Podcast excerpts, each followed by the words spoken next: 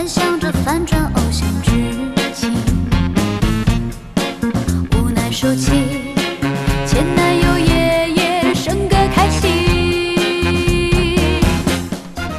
十二点零七分，这里是正在直播的文艺大家谈，来自中央人民广播电台文艺之声。各位好，我是小东。各位好，我是小昭。这周末啊，我看朋友圈啊，很多人刷一个小视频，就这视频由差不多是九宫格那种感觉组成的，然后都说很多人在那儿哭，说为什么在哭？然后一行小字儿就是说，这就是看了《前任三》的观众的真实反应，就真是在哭。当时我有点吓了，我说至于吗？真的就是看完这电影这么感动吗？呃，你知道其实。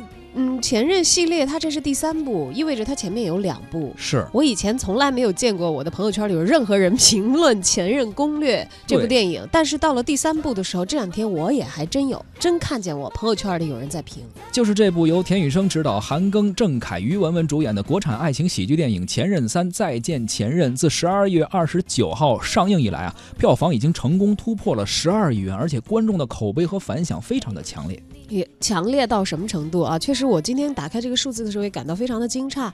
目前我们所看到的，它已经突破十二亿元的票房，在今天实时的数据已经是十三点一四亿元了，又涨了啊！这是什么概念呢？《芳华》大家都知道是去年年末的时候，而且是冯小刚导演应该是说他创了他历史新高的一个票房记录的一部作品。《芳华》上档的这个档期呢，也比《再见前任》要早。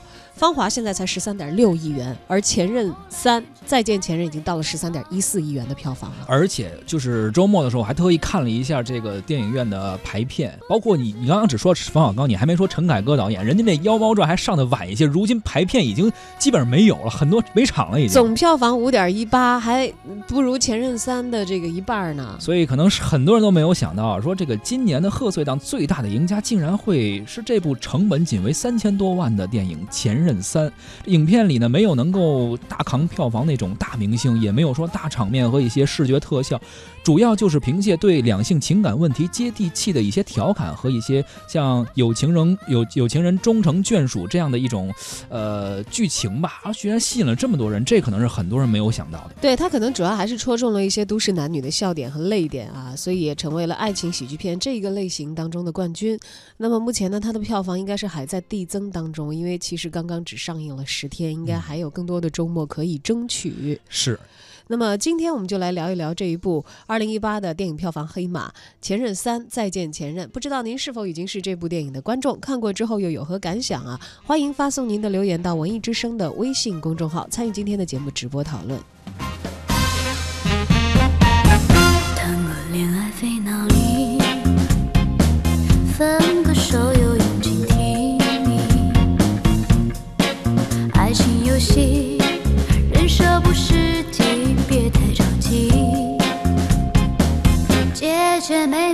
熟悉，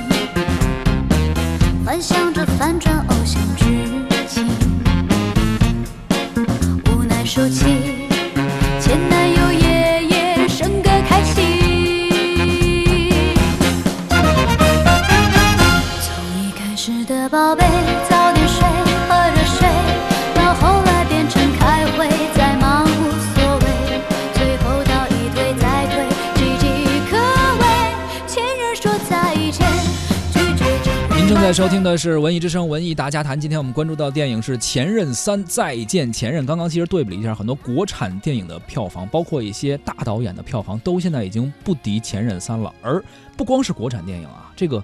引进大片也是不如《前任三》。对，元旦节前后的一周呢，国产电影的市场其实是在经历了这个节假日的高潮之后，迎来了这个开年的首部好莱坞的大片《星球大战八：最后的绝地武士》。嗯，星战系列的影响自不必我们在这里多介绍。对，有着非常固定的粉丝，而且每次引进的时候，票房应该说都是稳定在一个非常高位的水平。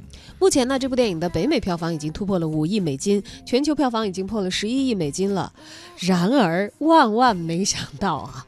上个周五，《星战八》在登陆内地院线的首日就遭遇了《前任三：再见前任》的狙击。那么当天呢，《星战八》的排片量其实是居首位的，达到了百分之三十四点六。《前任三》呢排的也不差，百分之三十三点六。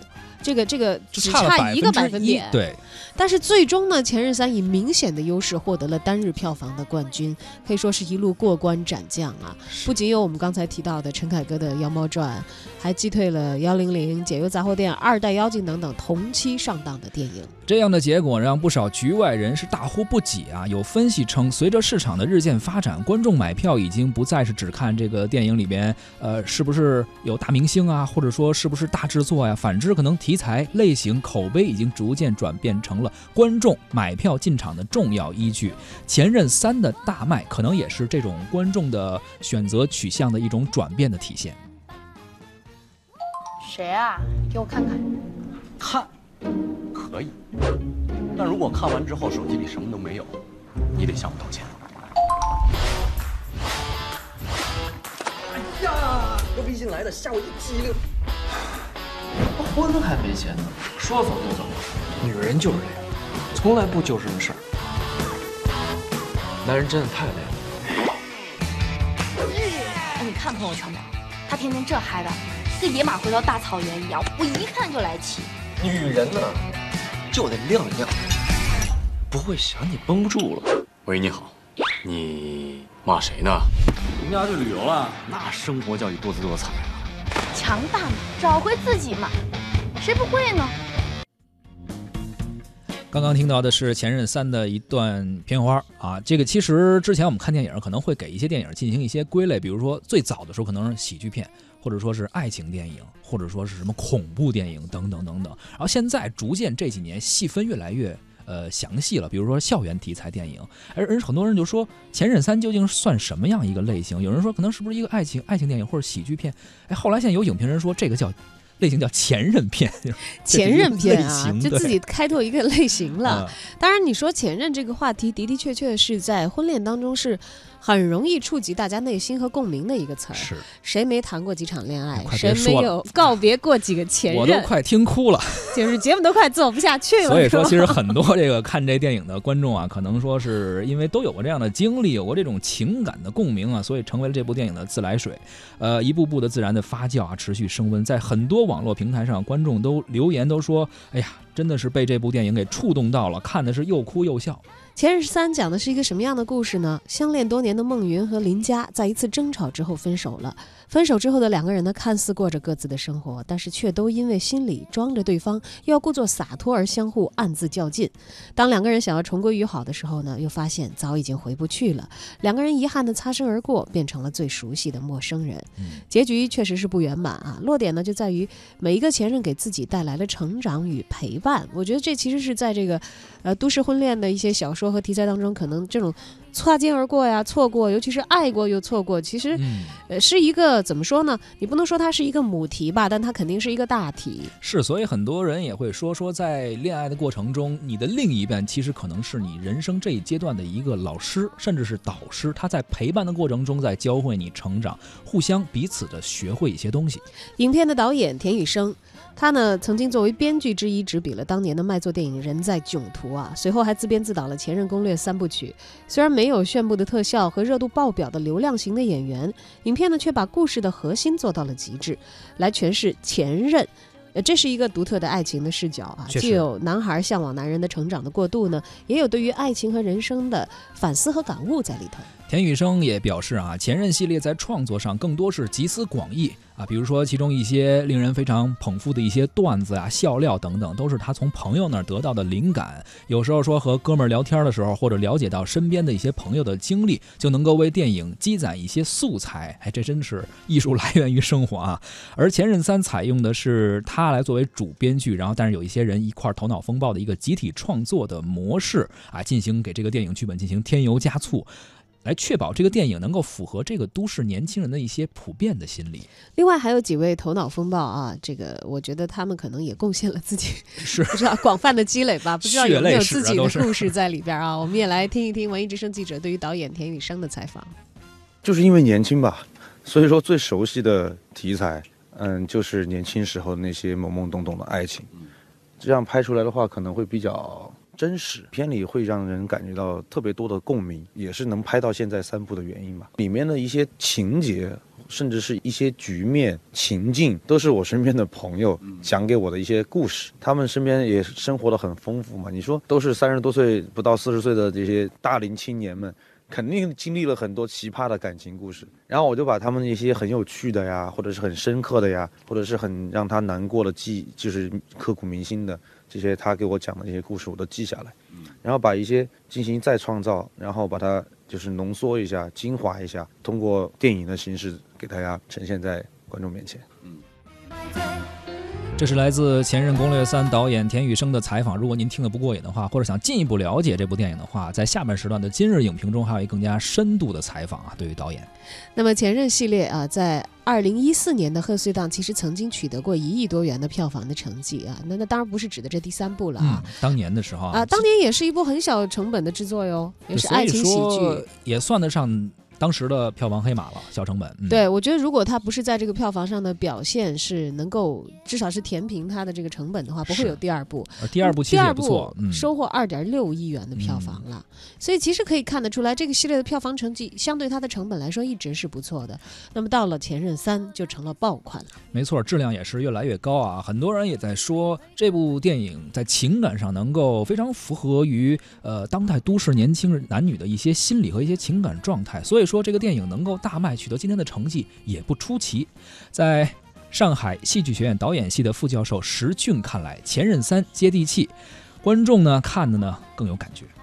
各位听众，呃，大家好，这个元旦刚刚过去啊，那好多大片都在上，但是呢，最近有一个新的话题，我觉得很值得研究，那就是说一部不见经传的《前任三》，据说已经打败了这个《星球八》。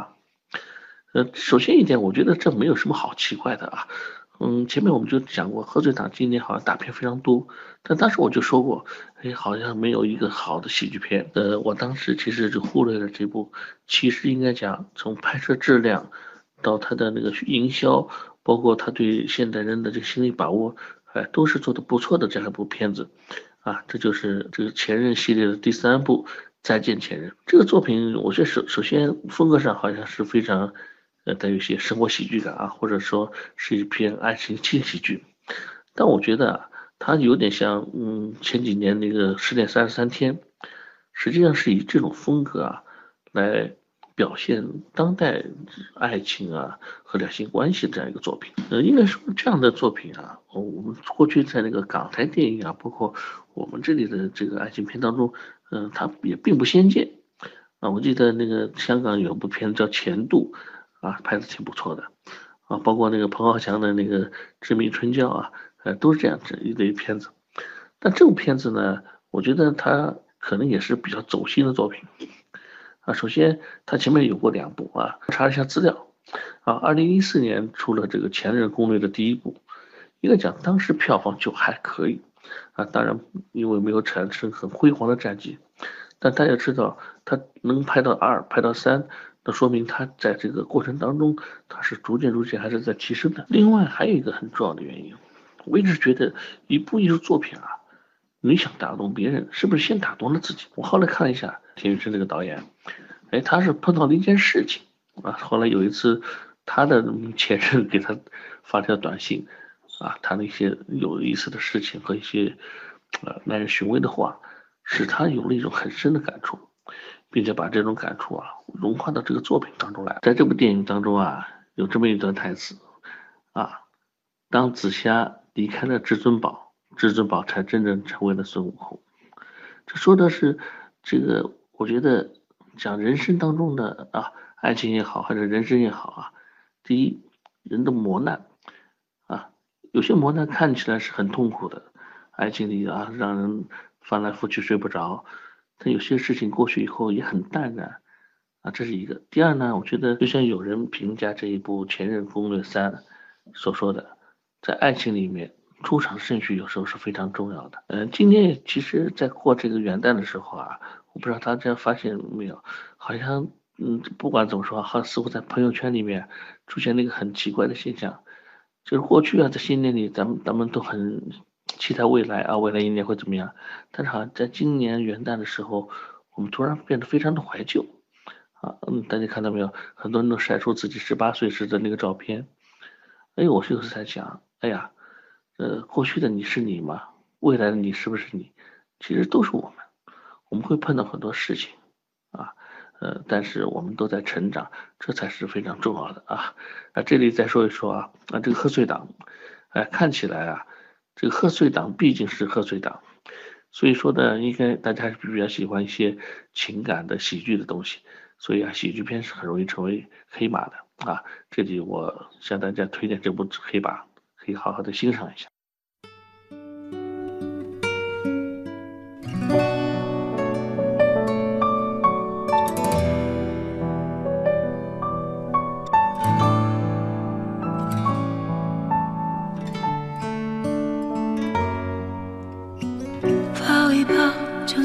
从没有在一起，好不好？要解释都已经来不及。算了吧，我付出过什么没关系，我忽略自己，就因为遇见你，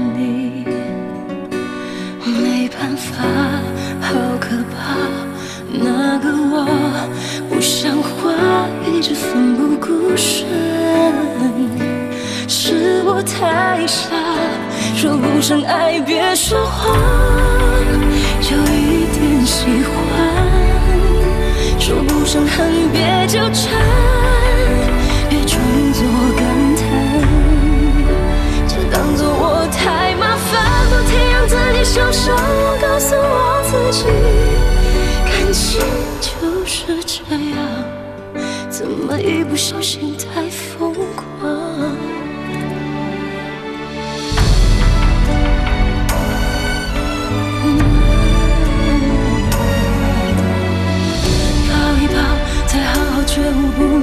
长久，好不好？有亏欠我们都别追究。算了吧，我付出再多都不足够。我终于得救，我不想再献丑。没办法，不好吗？大家都不留下您正在收听的是《文艺之声·文艺大家谈》，今天咱们关注的是电影《前任三：再见前任》啊。我们看到这个网上有很多网友、听友也是看过了这部电影，然后发出了一些评论。比如这位 Miss Z 他就说了，看完特别感动啊，直接跟现任对象分手了，爽。这找前任去了，这这这，哎呀，这是副副作用啊，这不提倡啊。而且我还看到这位名叫冰镇西瓜橘子水啊，但是他给的评分很低啊，他好像显然不太喜欢这部电影，说韩庚和郑恺完成了从奶油小生到地沟油小生的完美蜕变。等会儿我缓一下，怎么形容？叫什么？奶油小生到地沟地沟油小生，就越来越油腻了，是吗？好吧，这是这个真是观众听众啊，真是各有各的这个理解啊。对对，然后他还说了，他真的是里头还有一些没看懂的句子，真的是年度最佳脏剧，直男癌本癌。我估计这可能是一位女性的电影观众，有可能，但是也有给好评的，比如说这位法兰西胶片，他说啊，这个真的不是烂片啊，这个比彭浩翔强，真的你信吗？说这个觉得《前任三》应该是这个系列的最佳，他对于这个呃导演啊，就是说田雨生对于剧本真的非常用心，而且对于这情感的认知啊等等啊，都是非常的细致，所以他觉得这部电影值得一看。其实有很多时候这种走心的东西，因为呃加上我以前做过一段时间的这个夜里的情感类的节目哈，其实我做过这个节目的时候，我会发现。嗯，我们当不知道谁在听的时候，其实这个世界上有大量大量需要安抚的内心。是你的目标受众可能在世界的每一个角落。对他也许不一定就说是给你反馈、给你发消息的那些人，但是可能真的是，呃，很多人都是有伤的，嗯、或者是有未疗愈的一段情感，没有鲜血的，也没有宣泄过的一些情感的积压，有一些压抑啊，或者这这种对，所以你看，其实夜间情感节目也好，还有有一段时间相当长一段时间畅销书容易捧红哪一类作者，就是情感作家，嗯、对不对？就偏鸡汤一点的。呃？有的是鸡汤一点，有的可能技术流一点，有些心理分析啊、嗯啊嗯等等等等。